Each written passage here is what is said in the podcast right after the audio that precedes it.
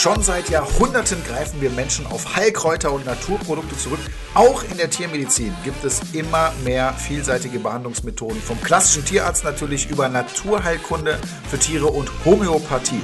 Wir wollen das Beste und zwar nicht nur für uns, sondern auch für unseren besten Freund, den Hund. Und genau darum dreht es sich heute in unserer neuesten Podcast-Folge Bachblüten und Homöopathie, alternative Medizin beim Hund. Wie immer mit dabei ist natürlich der Flo mit seinem Carlos. Schön, dass ihr auch heute wieder dabei seid. Hallo. Ja, Flo, das Thema Homöopathie und äh, Bachblüten Hast du da schon mal irgendwelche Berührungspunkte mit gehabt? 0,0. Einzige Mal, wo wir darüber geredet haben, war der Silvester-Podcast. Ja, aber mich. bisher noch gar nicht. Ich finde es aber ein sehr, sehr interessantes Thema, deshalb freue ich mich heute auf unseren Gast. Ich, glaub, ich finde auch. Ja, ich finde es auch total interessant und muss aber sagen, heute bin ich eher nur der Moderator. Also heute kann ich nicht viel dazu sagen. Das ist äh, nicht mein Thema. Und deswegen freue ich mich ganz besonders auf unseren heutigen Gast. Wir haben heute Tierheilpraktikerin Nicola Kamann bei uns. Sie hat eine mobile mobile Naturheilpraxis und versorgt ihre vierbeinigen Patienten leidenschaftlich. Und ich freue mich sehr darauf, auch mein Fachwissen heute im Bereich der Naturheilkunde erweitern zu können.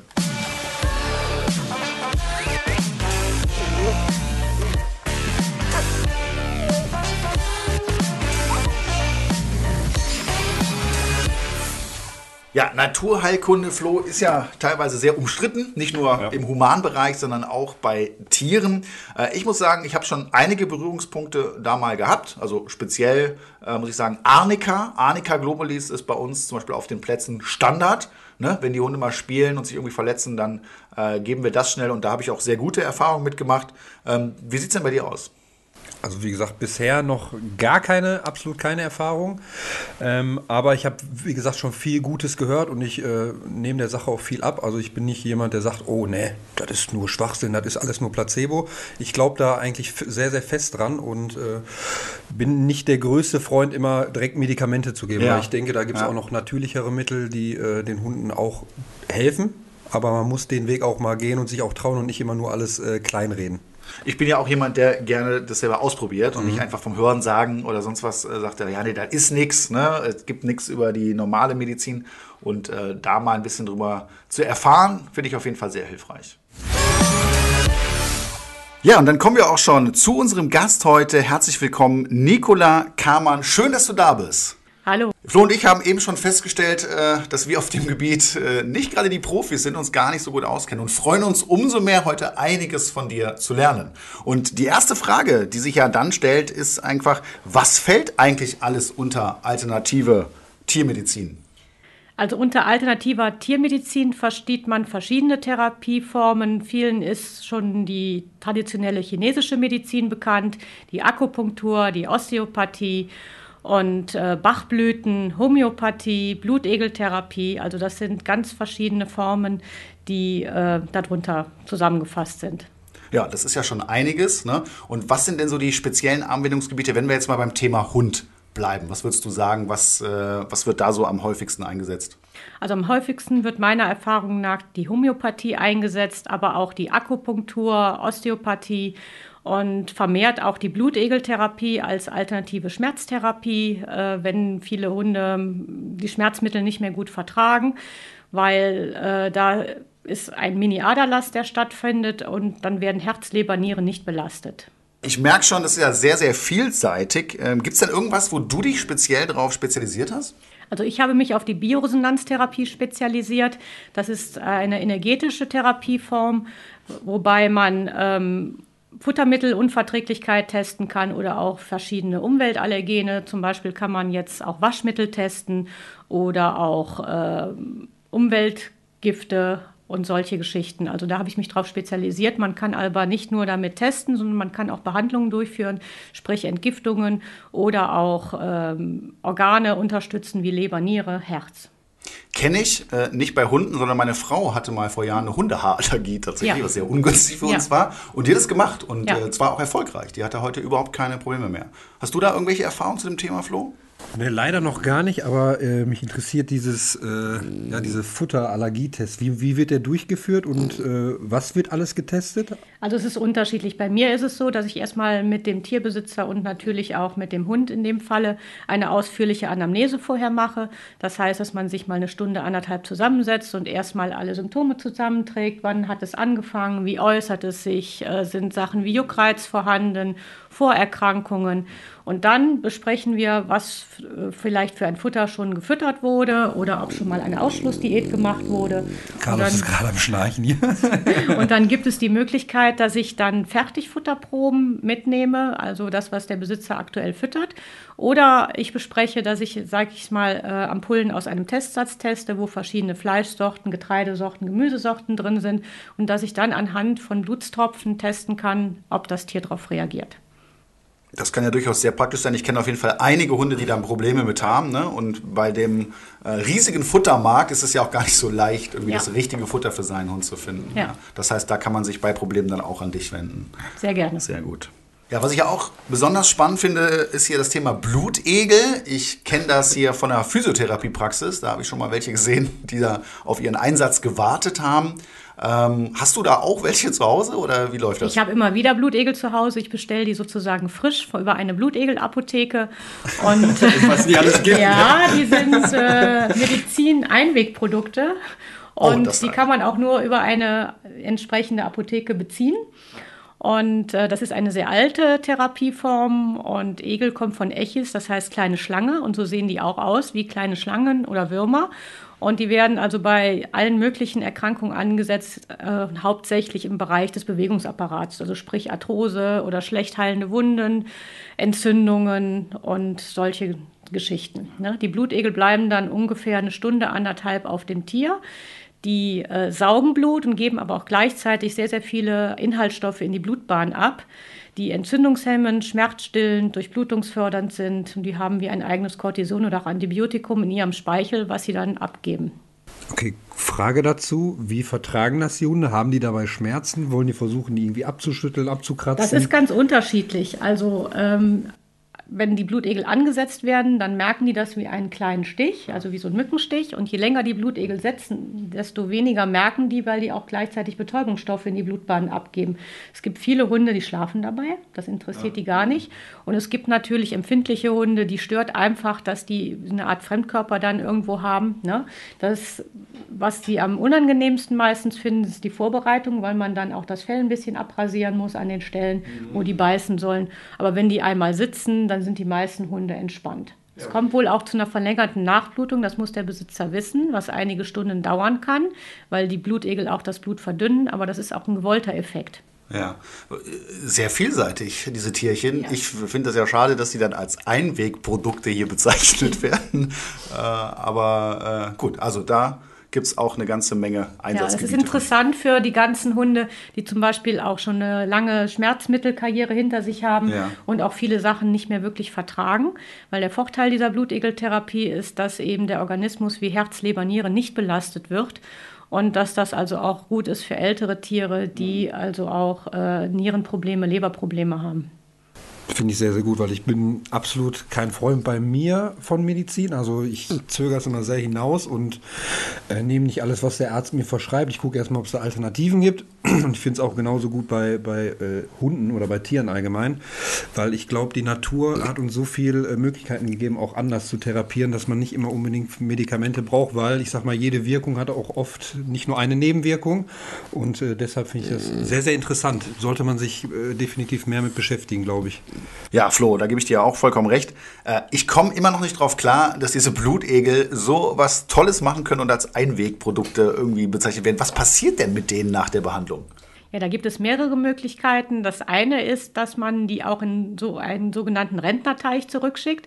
Der Hersteller hat den, der Hersteller bietet das oder der ja der Züchter bietet das an, dass die dann gegen einen kleinen Aufpreis zurückgeschickt werden können und da ihren Lebensabend sozusagen fristen können. Man muss aber auch bedenken, dass Blutegel bis zu 35 Jahre alt werden können. Ei, oh, ja, das okay. wusste ich auch nicht. Aber ja. man kann sie aber nur einmal bei einem. Man kann sie theoretisch nach einiger Zeit nochmal ansetzen, aber das Problem Problem ist, äh, dass die ja Blut saugen. Die Blutegel dürfen aber nur einmal angesetzt werden. Und danach äh, kommen sie entweder, wie gesagt, in den besagten Rentnerteich oder sie müssen fachgerecht äh, getötet werden. Ich würde ja den Rentnerteich bevorzugen. Ich auch. Aber Hört sich schön an. Nach ja. so kleinen Paradies. Ja, ist die Rente. Ne? Hat Arbeit getan. Ne? Ja, ab in die Rente. Sehr gut. So, liebe Nicola, wir haben bei uns im Podcast immer eine Rubrik, wo wir Fragen beantworten. Eigentlich beantworte ich die. heute kann ich das nicht und deswegen bin ich sehr dankbar, dass du noch hier bist und das für uns heute übernehmen kannst. Und ja, wir haben über Social Media auch zu diesem Thema einige Fragen mal rausgesucht. Flo, fang doch mal einfach mit der ersten an. Ja. Also die Gitter hat uns eine Frage über Facebook gestellt. Hallo zusammen, meiner Hündin wird beim Autofahren nach acht Monaten immer noch schlecht. Sie übergibt sich ständig. Ich habe versucht, sie mit einem Kaul zu beruhigen, habe sie in eine Box getan und Globuli zur Beruhigung verabreicht. Gibt es vielleicht noch andere Kräuter oder homöopathische Mittel, die uns helfen können? Ja, liebe Gitter, das ist natürlich ein Problem, was viele Hundehalter haben, auch gerade mit ihren jungen Hunden, dass sie sich ins Autofahren erstmal gewöhnen müssen und sich oft übergeben. Und leider kann ich diese Frage nicht pauschal beantworten, aber natürlich gibt es sowohl noch andere Globulis, ich weiß ja nicht, welche du eingesetzt hast, oder es gibt eben pflanzliche Mittel, ähm, oder auch CBD-Öl ist ein Thema. Aber für eine individuelle Beratung würde ich dich gerne an einen Fachmann verweisen. Okay, dann kommen wir zum nächsten. Die Marie, doch, die Marie schreibt: Hallo zusammen, unser 18 Wochen alter Welpe ist ungemein am Zahn. Wir geben Kaffeeholz, kühlende Gummiknochen, Kong, äh, weiche Plüschis etc. zum Kauen. Er ist so unruhig. Ist jetzt Durchhalten angesagt oder gibt es auch noch andere Unterstützer? Ja, auch leider diese Frage ist ganz schwer pauschal zu beantworten.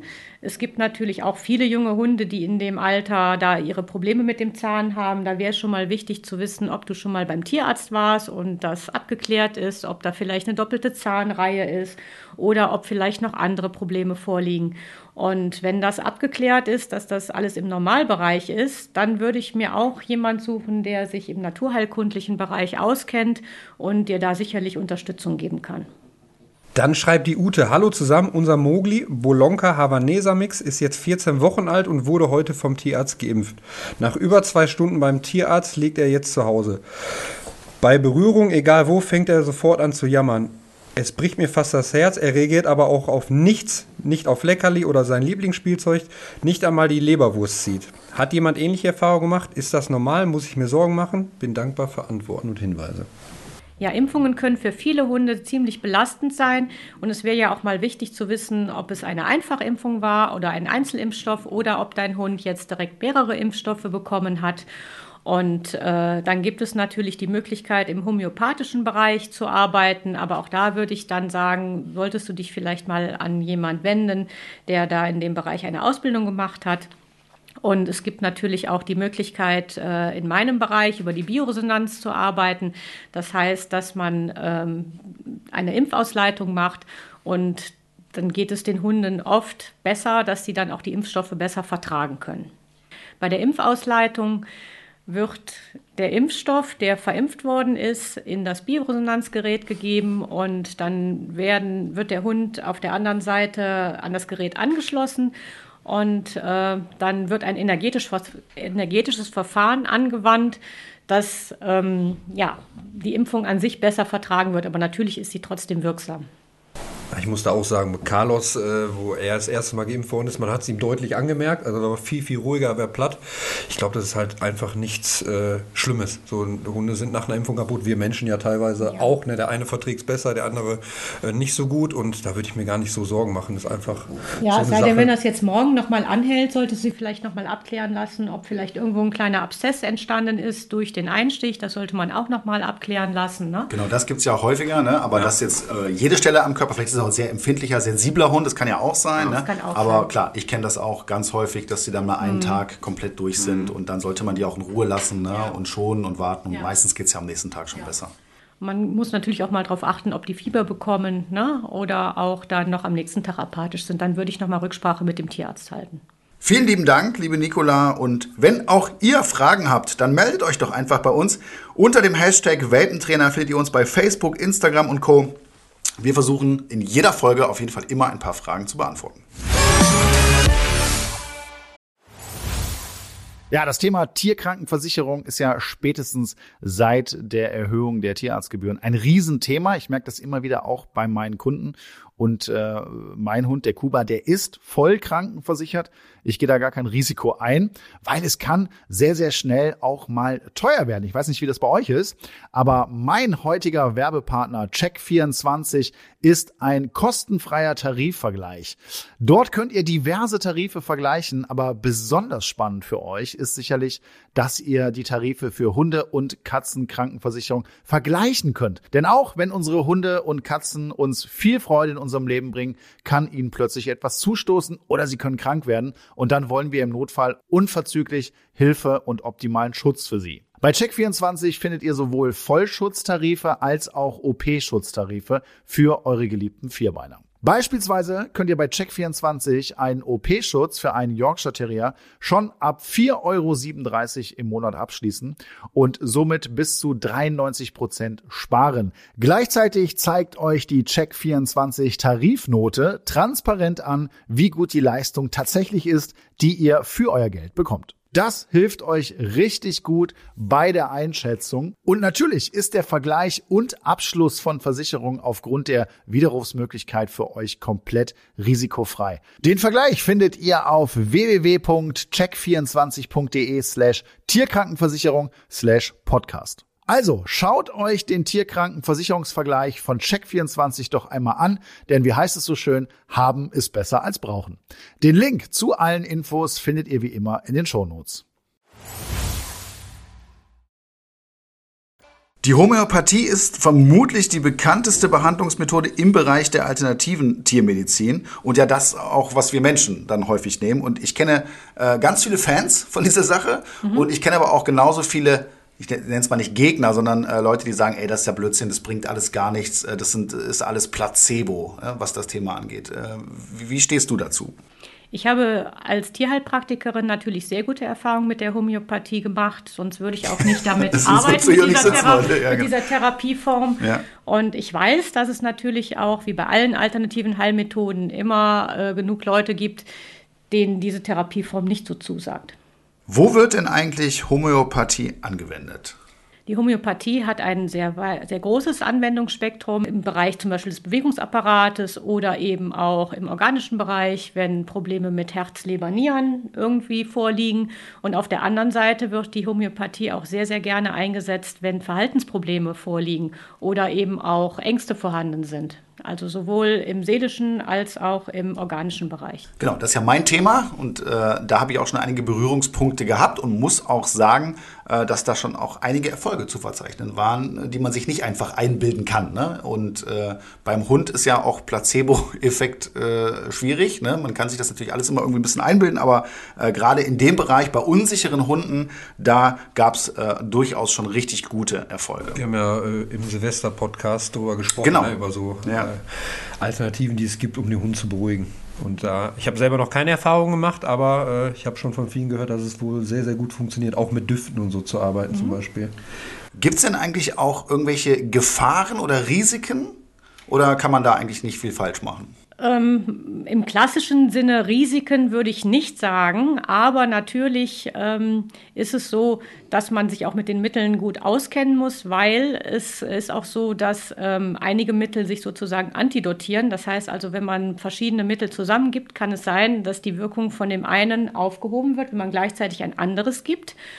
Und äh, man muss zum Beispiel auch wissen, dass ähm, einige schulmedizinische Mittel auch die Wirkung der Homöopathie verändern oder aufheben können. Klassisch ist zum Beispiel Cortison. Wenn Cortison im Spiel ist, dann wird es schwierig mit der Wirkungsweise der homöopathischen Mittel. Ja, was ich mir gut vorstellen könnte, was unsere Zuhörer auch interessiert, ist, wenn man jetzt einen Hund zu Hause hat, äh, kann man sich ja so eine, so eine Haus- und Notfallapotheke einrichten. Gibt es denn da auch so ein paar Dinge aus der Homöopathie?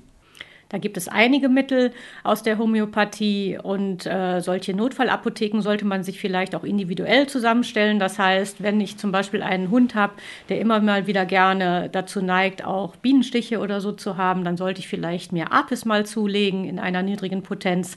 Das wird da gerne angewandt. Oder eben auch, äh, wenn ich Verletzungen habe, die jetzt äh, stumpfer Natur sind oder Prellungen, dann nimmt man gerne Arnika, wird auch gerne zur Wundheilung eingesetzt eingesetzt. Und sowas kann man immer mal gerne im Haus haben, wenn mein Hund äh, sich mit anderen prügelt oder schon mal irgendwelche Blutergüsse oder ja, stumpfen Traumata hat. Ja, das ist äh, auch was, äh, was ich super gut finde und äh, wo ich auch total überzeugt von bin. Wir haben in der Hundeschule immer Annika Globulis und Annika bereit, äh, weil wenn die spielen und ein bisschen Gas geben, da kommt es ja immer wieder mal vor ne? und dann gibt es immer sofort ein paar Globulis da rein und äh, da ist wirklich der Erfahrungswert, dass das absolut auch hilfreich ist.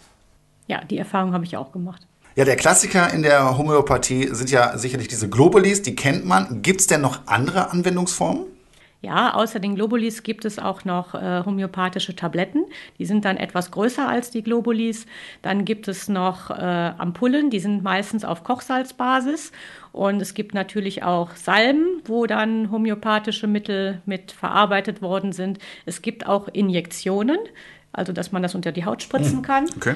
Und äh, es gibt auch noch ähm, Anwendungsformen, das sind dann Tropfen, da muss man nur aufpassen, dass die oftmals für den menschlichen Bereich sind. Da ist nämlich dann Alkoholauszug drin und da muss man mal gucken, ob man die ne, für seine Tiere verdünnt oder eben, ob das überhaupt in Frage kommt. Ja, was ja auch, glaube ich, jeder schon mal gehört hat, ist das Thema Bachblüten. Was ist das und wofür benutze ich das? Bachblüten haben genau wie die Homöopathie ein sehr weit oder breit gefächertes Anwendungsgebiet. Und äh, die Unterscheidung zur Homöopathie ist vielleicht so zu sehen, dass die Homöopathie aus verschiedenen Ausgangsstoffen hergestellt wird, die mineralischen, tierischen oder äh, pflanzlichen Ursprungs sind, während die Bachblüten nur aus äh, Pflanzen oder Blüten hergestellt werden. Mhm. Und was sind so die, die Anwendungsfelder? Also wo kann man jetzt äh, Bachblüten Ich glaube, das, benutzen? was die meisten kennen, ist wirklich im seelischen Bereich, dass Bachblüten angewendet werden. Also gerade Thema Gewitterangst oder Silvesterangst das, oder Trennungsgeschichten oder Verlustprobleme. Ähm, das sind das sind die Anwendungsgebiete, die viele von den Bachblüten kennen. Aber Bachblüten werden auch sehr häufig äh, im organischen Bereich eingesetzt. Auch zu diesem Thema haben wir natürlich wieder unsere fünf größten Flops. Und äh, ja, da bin ich auch immer noch froh, dass du weiterhin hier bist. Und äh, was würdest du denn sagen? Was sind die größten Flops zu diesem Thema? Für mich wäre jetzt ein Flop auf jeden Fall, dass man äh, irgendwelche homöopathischen Mittel anwendet, ohne vorher sich mal Gedanken darüber zu machen, ähm, welche Symptome mein Tier wirklich zeigt ja. und dass man nicht individuell dann auch die Mittel sucht, dass man wirklich hingeht und äh, auf gut Glück kann man ja nichts falsch machen, angeblich irgendwelche Mittel gibt. Ja, also alles einmal durchprobieren und gucken, genau, okay, wirkt oder wirkt nicht. wird ne? schon helfen. Ja. Klassiker. Okay. Der nächste Flop? Der nächste Flop wäre für mich, dass man ähm, auch nicht schaut, welche Mittel parallel zur Homöopathie eingesetzt werden, sei es schulmedizinisch oder so, sei es vielleicht sogar aus dem pflanzlichen Bereich, weil es auch ein paar Sachen gibt, die die Wirkung der Homöopathie schmälern können oder im Zweifelsfall sogar aufheben könnten. Ja, okay. Gut, dann kommen wir zu Flop Nummer drei. Ein weiterer Flop wäre für mich, wenn man ähm, nicht im Vorfeld hingeht und die Problematik seines Tieres sowohl in schulmedizinischer als auch in naturheilkundlicher Schiene einfach mal abklären lässt und mal gucken, ob da irgendwelche Probleme vorliegen, ähm, die dann auch schulmedizinisch erstmal behandelt werden müssen. Also dass man sich nur darauf verlässt, dass irgendjemand eine Ferndiagnose stellt, das wäre für mich ein Riesenflop. Oder, oder Dr. Google, sage ich immer. Ne? Ja, Dr. Google ja. fragen und der ja. spuckt dann so ein paar Sachen ja. aus. Kann zwar sehr hilfreich sein, aber ich denke, wenn da jemand drüber guckt, dann ist es nochmal ein bisschen also oder deutlich besser. Ja, für mich wäre es immer wichtig, dass das auch von jemandem abgeklärt wird, der A, Ahnung hat und B, das Tier auch wirklich mal gesehen hat, dass es nicht reine Ferndiagnosen sind. Ja. Ja, dann haben wir jetzt hier gerade zwei Flops zusammen gehabt. Einmal äh, eben, dass man äh, ja keine Ferndiagnose sich einholen sollte, sondern man muss das Tier auch sehen. Und äh, das zweite ist eben, dass man äh, möglichst nicht auf eigene Faust loszieht und einfach mal so ein bisschen durchprobiert. So, und dann kommen wir zu Flop 5 heute. Was haben wir denn da? Flop 5 wäre für mich, zu lange zu warten, wenn mein Tier immer wiederkehrende Symptome wie Durchfall, Erbrechen oder auch Juckreiz zeigt Und das ist oft mit einem langen Leidensweg äh, verbunden, dass man dann einfach zu spät sich mal professionelle Hilfe holt oder vielleicht mal was abklären lässt in Richtung Allergie. Weil vielleicht auch viele Leute denken, ah ja, der hat mal wieder irgendwas gefressen oder Durchfall ist ja hin und wieder mal normal und gar nicht auf die Idee kommen. Und das könnte man da in dem Moment äh, dem Hund viel Leid, Leid ersparen. ja. ne? Und äh, deswegen macht es Sinn, wenn eure Hunde zu Hause solche Symptome zeigen oder häufiger oder langfristiger auch, dann vor allem, da macht es immer Sinn, einfach in diese Richtung zu schauen und zu überprüfen, hat mein Hund vielleicht eine Allergie? Ja, was ich speziell in den letzten Jahren gefühlt immer wieder von Kunden höre, ist, mein Hund hat eine Allergie. Gegen was auch immer. Diverse Dinge habe ich da schon äh, gehört. Eine Fleischallergie als Raubtier hat mich immer gewundert, dass es sowas gibt. Oder Hausstaub oder äh, irgendwas. Ähm, wie ist denn da deine Erfahrung zu dem Thema? Also meine Erfahrung ist, dass auch gefühlt immer mehr Kunden kommen, deren Tiere Probleme damit haben. Aber es ist natürlich die Frage, ob die die früher nicht hatten oder eben, ähm, weil sich vielleicht auch das Futter verändert hat oder weil die Hunde überzüchtet sind. Ja, äh, was ich ja da immer gehört habe, ist, ist, äh, ich meine, der Futtermarkt hat sich ja in den letzten 20 Jahren auch extrem verändert. Ja. Ne? Und dann wird auch immer natürlich versucht, günstiges Futter herzustellen, wo äh, einfach massiv viel Getreide drin ist. Und was ja. ich mal gelernt habe, ist, dass Getreide ja auch ein, ein Allergieauslöser sein kann. Getreide kann ein Allergieauslöser sein, aber es können natürlich auch Fleischsorten sein. Und da muss man wirklich immer individuell von Fall zu Fall schauen was mein Hund verträgt und was er nicht verträgt. Ja. Liegt es denn dann wirklich an der Fleischsorte oder liegt es vielleicht auch an der Qualität äh, des Fleisches, je nachdem, wo es herkommt? Beides. Also ich denke mal, es gibt genug Hunde, die verschiedene Fleischsorten nicht vertragen, aber genauso gut gibt es natürlich auch Tiere, die diese minderwertigen äh, Sachen nicht gut vertragen. Ja, wenn ich mir jetzt nicht sicher bin, hat jetzt mein Hund hier eine Allergie oder nicht? Also was sind, was sind denn so mögliche Symptome? Wie, wie können unsere Zuhörer erkennen, ob der Hund eine Allergie hat? Das ist, sage ich mal, sehr unterschiedlich. Es gibt die äh, Tiere, die ähm, nur Juckreiz haben, auch am ganzen Körper, der zum Beispiel auch nicht saisonal ist. Das heißt also Winter wie Sommer gleich, auch von der Stärke her. Dann gibt es die Hunde, die nie Juckreiz haben, aber dafür massive Magen-Darm-Probleme, das heißt immer weichen Kot oder Durchfall. Es gibt auch die, die beides haben. Und auch ist, äh, oder ein Symptom ist auch, wenn die oft Ohrenentzündung haben. Ja. Oder auch dann Hefepilze in den Ohren. Da muss man auch mal dran denken, dass vielleicht eine Allergie zugrunde liegen kann. Ja, okay. Gut, jetzt ist der Verdachtsmoment da. Ne? Mein Hund könnte vielleicht eine, eine, eine, Allergie haben. Darf ich kurz dazwischen, weil äh, Carlos hatte jetzt eine Ohrenentzündung tatsächlich, liegt aber auch mit an der Rasse, habe ich oft gelesen. Mhm, das ähm, was, was, könnte das da für eine Allergie sein? Gibt es da irgendwas Spezielles oder muss man da auch nochmal... Da müsste man nochmal ein ausführliches Anamnesegespräch machen. Das heißt, dass man sich auch mal lange zusammensetzt und mal die ganze Vorgeschichte klärt, was dann, wann es angefangen hat äh, welches Futter gegeben wurde, ob man schon mal so eine Art Ausschlussdiät gemacht hat, das heißt nur eine Proteinquelle gefüttert hat und äh, ob eine Vorbehandlung mit Medikamenten stattgefunden hat. Und ja, das musste man mal ausprobieren. Also können, ja, können mehrere Sachen sein, weil er zu der Zeit auch Schonkost bekommen. Es war in der Zeit, wo er Giardien hatte und äh, da hatte sich die sogar bis auf blutig gekratzt. Und dann habe ich mhm, gesagt, okay. Wichtig ist natürlich auch beim, beim Tierarzt mal abklären zu lassen, ob da auch Milben vorliegen oder ein Hefepilz mhm. oder solche Geschichten. Da musste man natürlich auch mal schauen. Okay, also jetzt, jetzt ist erstmal weg. Ich gucke dann, wenn es nochmal kommt, dann ja. äh, glaube ich, gehe ich da mal wirklich ja. zu so einem Allergietest und schaue mal, ob da vielleicht nicht noch andere Ursachen sind, ja. Genau, aber das wäre dann der normale Weg. Ne? Das heißt, der Verdachtsmoment ist da, irgendwie komme ich da nicht klar und äh, dann kann man zu dir kommen zum Beispiel und dann wird das getestet und dann kannst du hinterher sagen, ja, dieser Hund hat eine Allergie gegen richtig, was auch immer und dann gibt es da eben auch. Und dann würde man dann die Therapie besprechen und die ist dann, dann auch sehr individuell. Die kann also aus einer Bioresonanztherapie bestehen oder eben äh, einer klassischen Futterumstellung oder auch, dass man sich mal um den Darm kümmert. Dann kommen wir zu unseren Top 3 Tipps zum Thema alternative Medizin. Was würdest du sagen, ist einer der besten Tipps? Den besten Tipp alleine wird es wahrscheinlich nicht geben, aber ich würde immer vorschlagen, dass man sich einen Fachberater sucht für die entsprechende Problematik meines Tieres. Das heißt, wenn ich einen Verdacht habe, dass ich eine Allergie habe, dann suche ich mir jemanden, der auf Allergien spezialisiert ist. Habe ich irgendwo ein, ähm, ein Problem im Bereich der organischen Sachen, Leber, Niere, Herz, dann suche ich mir auch da jemanden, der da spezialisiert ist oder auch im Bewegungsapparat. Das kann sowohl schulmedizinisch sein als auch naturheilkundlich oder alternativ. Ja, sehr schön. Was wäre dein nächster Tipp?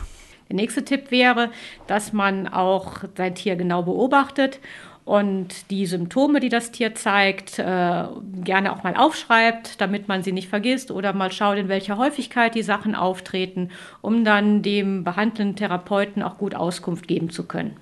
Ein zusätzlicher Tipp von mir wäre, dass man auch erstmal schaut, was habe ich für einen Hund, welches Alter hat mein Hund, ob ich einen Welpen habe oder einen, einen Senioren, um dann zu schauen, ob ich auch das artgerechte Futter für ihn zusammenstellen kann. Das heißt also, natürlich hat ein Welpe andere Bedürfnisse als jetzt ein Senior oder auch äh, verschiedene Rassen haben verschiedene Bedürfnisse und dass ich mich dann im Vorfeld wirklich mal informiere und das von einem Fachmann oder einer Fachfrau anpassen lasse. Ein letzter Tipp von mir wäre noch, dass man auch sehr verantwortungsvoll und bewusst sowohl mit schulmedizinischen als auch mit naturheilkundlichen Mitteln umgeht und dass man sich immer bewusst ist, dass auch äh, die Homöopathie oder auch äh, Pflanzenkunde nicht irgendwelche Mittel sind, die ähm, einfach mal gegeben werden, weil man glaubt, die könnten keine Nebenwirkungen hervorrufen oder auch nicht überdosiert werden. Sehr gut, vielen Dank. Ja, Flo, ich denke, da haben wir heute einiges gelernt. Und an dieser Stelle vielen lieben Dank, Nicola Kamann, für diese wertvollen Informationen. Ich fand es sehr interessant, ja. besonders das Thema Blutegel und Allergien. Die beiden Themen fand, fand, ich besonders spannend. Und äh, ja, wenn ihr da Interesse habt äh, oder vielleicht auch eine Symptomatik zu Hause, ne, die liebe Nicola ist im Raum Düsseldorf. Aus Düsseldorf kommst du, ne, falls ihr aus der Nähe kommt, geht sie doch einfach mal besuchen. Ja, vielen Dank. Es hat mir sehr großen Spaß gemacht, heute hier sein zu dürfen. Und vielleicht kommt der ein oder andere dann doch zu mir, wenn er Fragen hat. Ja, vielleicht äh, hast du bald Carlos und mich an der Bank. Wer weiß, wir beobachten, auf jeden Fall. Heute, ja. wir beobachten auf jeden Fall. Ein sehr, sehr interessantes Thema. Ja. Und ich finde es auch ein sehr, sehr wichtiges Thema, weil äh, immer nur Arzt und Medikamente rein vielleicht nicht immer der richtige Weg ist, sondern auch mal vielleicht sich ein bisschen äh, auf anderen Wegen erkunden und die tun, glaube ich, den Hunden auch äh, mal ganz gut. Ja. Und den Besitzern. Danke, dass du da warst. Sehr gerne. So, Flo, auch heute wollen wir eine Runde spielen. Es steht ja aktuell 8 zu 6. Ich liege noch vorne. Noch. Und äh, aus Sicherheitsgründen habe ich mir mal ein Spiel überlegt, mal wieder. Was mit Hunderassen zu tun hat. Ja, super. Ja, du lernst ja auch dazu, du ja. beschäftigst dich doch damit. Also wir schauen mal, es geht darum, dass bei diesem Spiel Hunderassen aufgezählt werden und zwar immer mit dem Endbuchstaben der ersten Rasse wird quasi eine neue Rasse gebildet. Ja. Also Dalmatiner. Damit R weiter. Richtig. Zum Beispiel? Genau. Rhodesien Ritschbeck. äh, als Beispiel. Ja, so. Äh, jeder hat zehn Sekunden Zeit, sich eine neue Rasse zu überlegen. Ähm, wem als erstes die Ideen ausgehen, der verliert. Los geht's. Du darfst heute mal die erste Rasse nennen, würde ich sagen. Das ist fair. Ja, dann fangen wir an mit Dobermann. Dobermann. Dann sind wir beim Buchstaben N. Neufundländer. Dann R, Rottweiler. Dann bin ich wieder bei R. Dann bleibe ich doch mal bei meinem Rhodesian Ritschbeck. Mit K hinten. Ritschbeck. Ich gebe dir einen Tipp, ich gebe dir ein Stichwort. Türkei. Ach, Kangal. Das war nett von mir, fand ich. Das ja. war sehr nett von mir. Kangal, stimmt. Kangal, dann sind wir bei L. Wäre ich natürlich drauf gekommen. Ja, selbstverständlich. Äh, L. Das ist leicht, ne? weiß ich sogar. Ja, klar, Labrador. ja, ich stand gerade ein bisschen auf dem Schlauch. Dann wieder mal mit R, Riesenschnauzer. Damit bleiben wir bei R, ja. Rauhaardackel. Mit L, Labradudel. mit E, Elo. Oh. Ah, Old English Bulldog. Wahnsinn. Mit G. G. G. G. Ich stehe steh auf Schlau, Leute. Okay, mit G. Ähm, dann nehme ich mal den Galgo. Kennt man ja wahrscheinlich. Kennst du nicht? Nein, kenne ich tatsächlich nicht. Aber ich vertraue dir auf jeden Fall. Dann mit O osteuropäischer Schäferhund hatten wir beim letzten Mal. Du hattest den. den hast, ich den? Nee, Nein, du hattest den, glaube ich. Du hattest den. Ja? ja ich weiß es gar nicht mehr. Ja. Äh, osteuropäischer Schäferhund, also mit D. Äh, dann bleibe ich doch mal beim Dackel. Dackel, dann L. Nein, das ist der klassische Listenhund.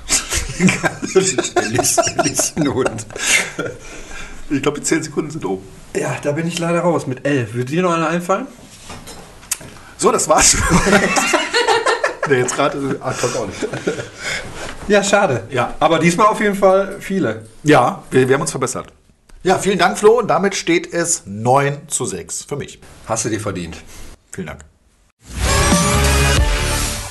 So Leute, und das war's schon wieder für heute mit unserem Welpentrainer-Podcast. Es geht wie immer weiter in 14 Tagen. Auch da werden wir mit Sicherheit wieder spannende Gäste hier haben und Carlos und Flo. Natürlich. Auf euch kann ich mich verlassen. 100 Prozent. Genau, bis dahin wünschen wir euch alles Gute. Macht's gut, ciao. Tschüss.